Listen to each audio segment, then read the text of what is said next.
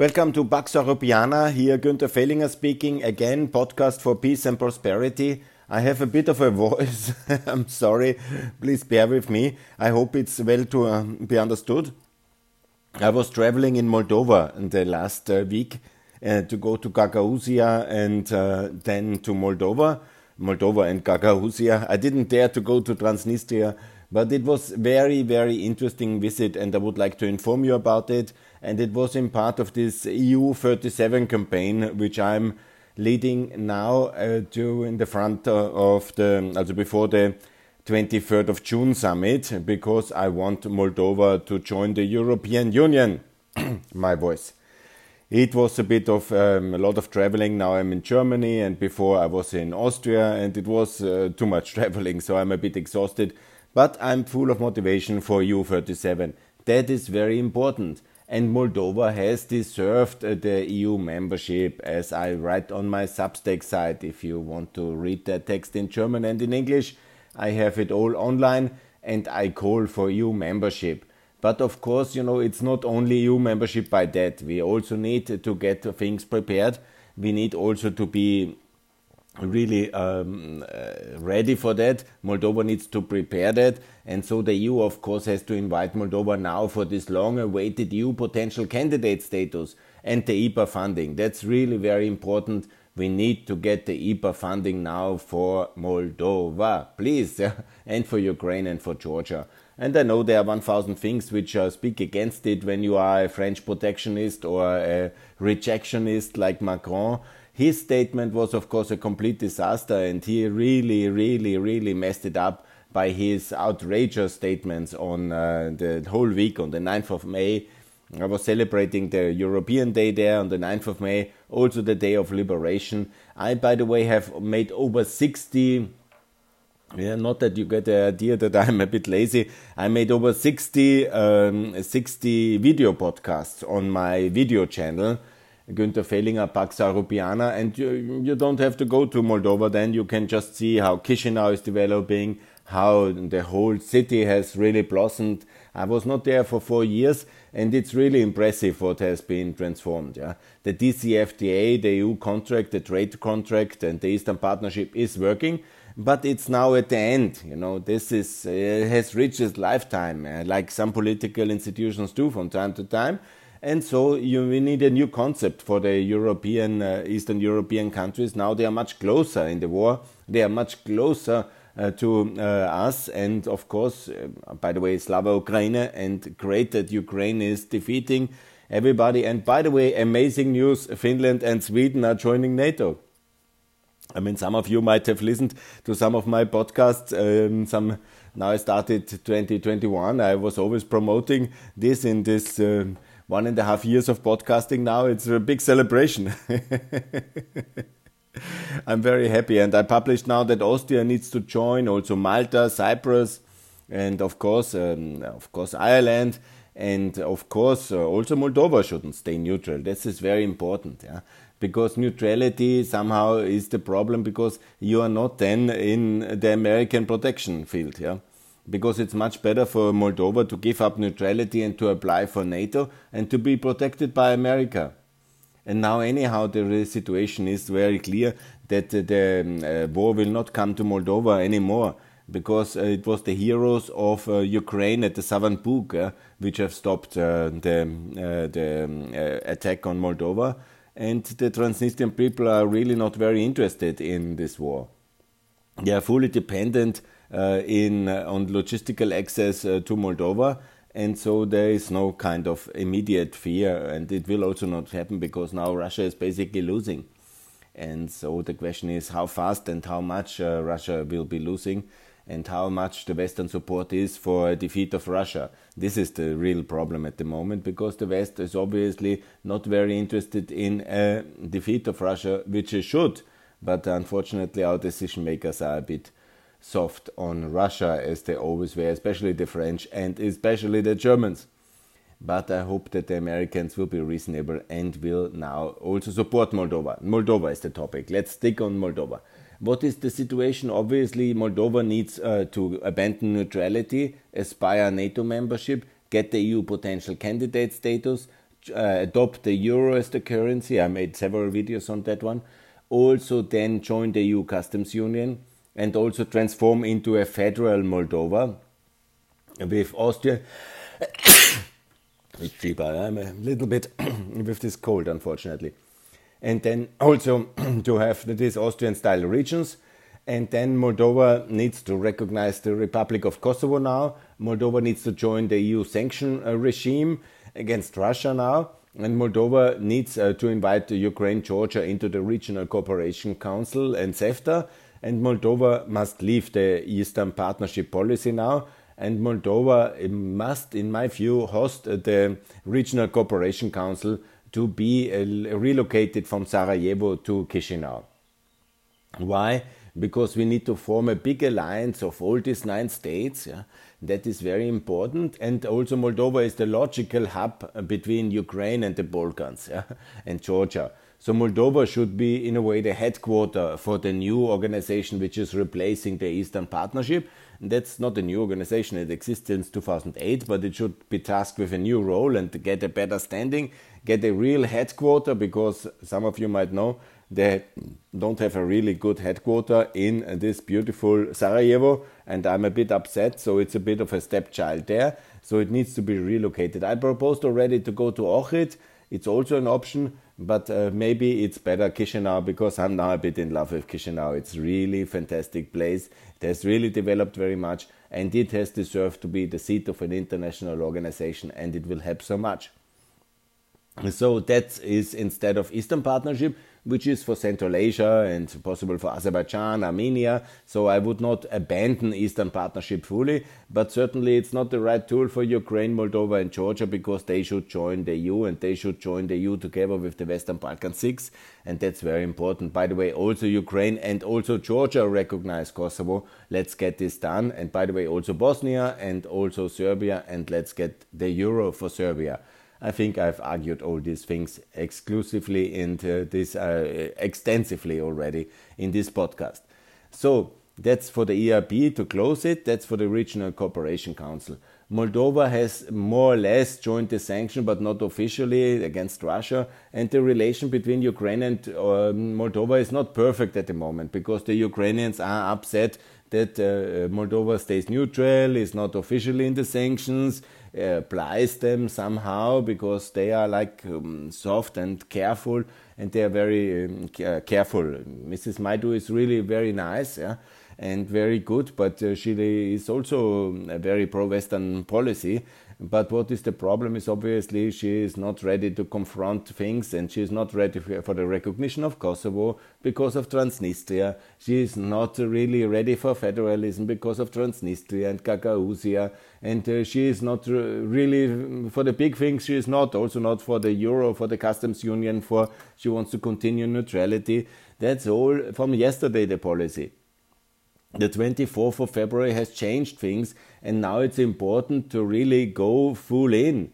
It's not the moment uh, to make a big compromise with Transnistria or whatever, or keep the lei and all these things. You need to go all in right now. Of course, make Gagauzia a big offer with money. And here I come to the fact that unfortunately we have not enough money for Moldova. The EU is not generous. On the other hand, it's actually very. Um, stingy at the moment and has given 50 millions while it should give 500 millions. And over the next 10 years, we should budget 5 billion for uh, Moldova, obviously, extra, and the infrastructure funding.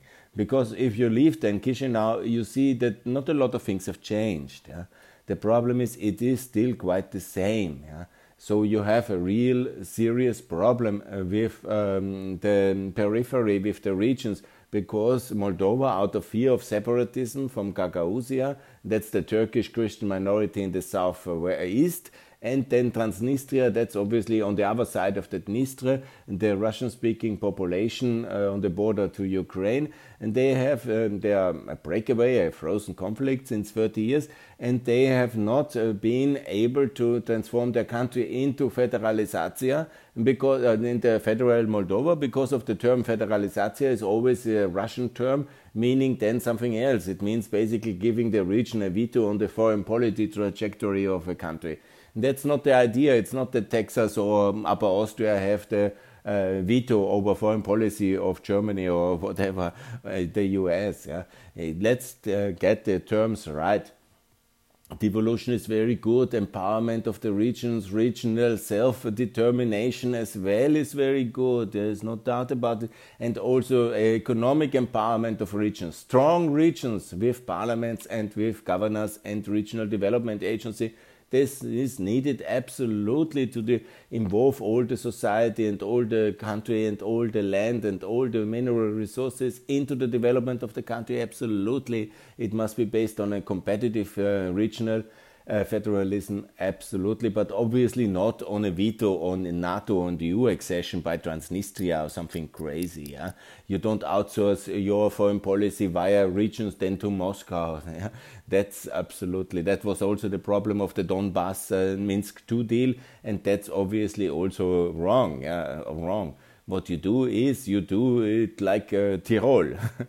Tyrol is a good example, or Vorarlberg. It's also a very distant region like Transnistria is. And then you say Vorarlberg, here is the deal. You have your own governor, you have your own parliament, you have your own uh, regulatory framework inside the EU and inside Moldova, obviously, uh, for the Transnistria, and with one currency, one customs union. And that's why it's so important to have one currency, the euro, and one customs union, the European customs union, because then also the benefits is. And then you make this the first by with Gagauzia, and then you make it very beautiful in Gagauzia, and it will be very interesting, very positive. And then you put uh, Gagauzia as the role model for Transnistria, and then Transnistria, the people will understand that that is a good offer. They will give up this uh, ruble they have there, and then they will also integrate fully into the into the Western world. That's of course uh, maybe take some time, but it has worked all the time uh, from the Eastern German regions to the whole of Eastern Europe, and it will also work in these regional conflict zones when we have the courage to introduce the euro, join the customs union, and also abandon neutrality. And you know, if they really want to have a conflict, then you have uh, the American protection now, like they have it in Ukraine, and you will be supplied, and then of course, nobody wants war in Moldova, and it will not happen because they have really just uh, they can go down with Russia, and Russia is defeated now in. It's going to be defeated in Ukraine, Slava Ukraine. And yes, that's of course the bigger context of everything that they were never able to. The Russian Black Sea Fleet is now having uh, heavy uh, damages, and they are now withdrawing into Odessa and uh, in order no not uh, withdrawing from Odessa into Vladivostok no Svet um, what's? Sevastopol obviously I'm confused Sevastopol because they will be shot uh, they will be sunk uh, if they stay outside. So there is a major strategic uh, defeat of Russia in Ukraine. And there is also then of course the political institutional defeat by Finland Sweden joining NATO. And I hope that also Austria Moldova Kosovo, Bosnia, and also Ireland and Malta will discuss this, and also Serbia one day will see the light. I was very unhappy with Mr. Vucic's recent statements, but I think he will be very much alone with his neutrality, and Moldova shouldn't be staying with um, this. Uh, with Serbia, which is basically hiding uh, under this neutrality as a kind of pro Russian activity. And so Moldova should join the West fully. And that's why I call for exactly this uh, recognition of Kosovo for federalization, for EU, NATO membership, Euro, and that would be extremely helpful. And of course, uh, to join the Regional Cooperation Council, or not to join from Ukraine and from Georgia, because Moldova is already successful in. So that's my impressions and that's my recommendations for European Moldova. I think it's no surprise for anybody who is listening to me. It's also a celebration of the DCFTA. It worked as it works, and it has uh, been very beneficial for Chisinau. I saw a lot of new hotels, a lot of new developments, yeah, beautiful atmosphere, European Day celebrated. By the way, European Day is on the 9th of May. Let's not uh, celebrate it on any other day just to appease Putin. The 8th of May is the day of liberation. I was there at the celebrations at the World War II um, uh, uh memorial in Chisinau. Very interesting. You can see it all on my uh, audio, uh, my video podcast. it is actually, I'm very happy with the 60 videos. Um, it's of course, I'm not a professional cameraman or media man, but it, this works now really very well and I really liked it and I recommend it uh, to you. And also, then I'm doing, I think, thousands of tweets in the in this week. I was there on Friday. I had also the time to go to Gagauzia, Comrat. That's the second autonomous uh, region, which is less known, but also very important as a model for European regional development and it's also my goal to do much more because now we have this um, uh, crisis that uh, the Ukrainian agriculture produce cannot leave via Odessa or Mykolaiv because of the Russian blockade and the mines there.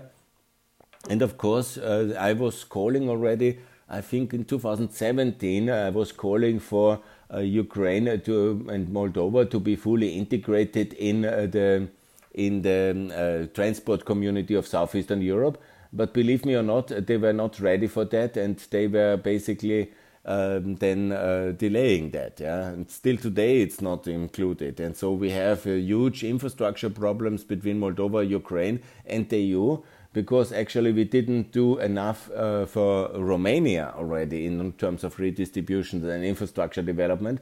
And then we had the second problem that we didn't do enough for Moldova and uh, Ukraine in the last decade. Since 2014, imagine with a serious effort, we could have connected all this uh, development very effectively already because it's now um, 2014, it's uh, eight years of Euromaidan. And in the case of Moldova, there was the change already in 2009 and 11. So we could have done so much already, but no, we have relied on the infrastructure of the Soviet times and on these Black Sea harbors, where always there was a big risk of, of war. And why didn't we build the highways and railways in the last decade? Because of Western European appeasement and lack of care. Why is uh, the Romanian infrastructure still not in the level uh, appropriate towards the Moldovan border and towards the Ukraine border? Why is there not um, this development? Because we were too stingy and we have not done the right thing. So I call again for a very big 1.5 trillion EU funded um, redistribution package like we did under Corona. This is so important. I have outlined it already on this podcast many times. So we need to fund Eastern Europe much more with EU money. Be generous, be with some magnanimity, but also be with some vision that we need that. We absolutely need that because we cannot be stuck in poverty and uh, in East and then think everything will be fine. And now is the moment to redistribute also the cost of the energy crisis, of the war, of the reconstruction of Ukraine, of the integration of all these nine countries and they must form an alliance inside the Regional Cooperation Council. And all these nine countries must be generally funded by the EU, of course, with a focus to Ukraine, but Ukraine also to recognize Kosovo and all countries together to move to the European Union very fast with the euro as the fundament inside the customs union, with a regional cooperation council as the network, and also to have uh, the infrastructure until the new contact line, and hopefully there will be no contact line. Hopefully, all uh, Ukraine will be liberated, but that's another topic I will discuss. But for sure, for sure, just to make that point, for sure Kherson must be.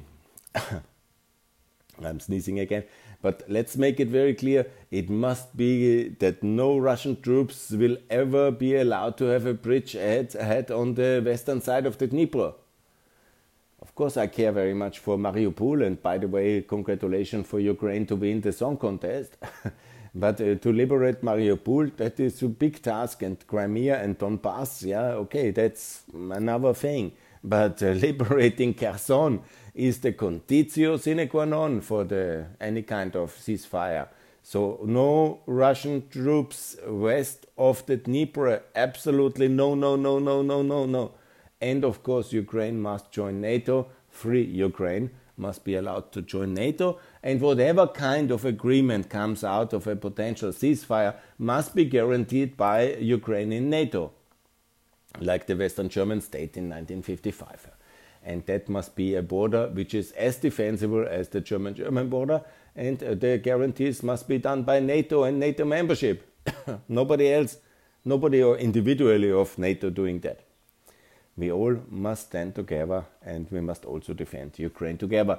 And Moldova should also be in NATO. Let's be very sure and let's make Transnistria a very generous offer by the EU funding. And that's why also we need this 1.5 trillion to settle some of the issues with money, especially also peace in the Balkans. Let's not forget we also need money for that because we need to also make sure that there's a generous economic support uh, package for Moldova, for Bosnia, Bosnia, Kosovo, and Serbia.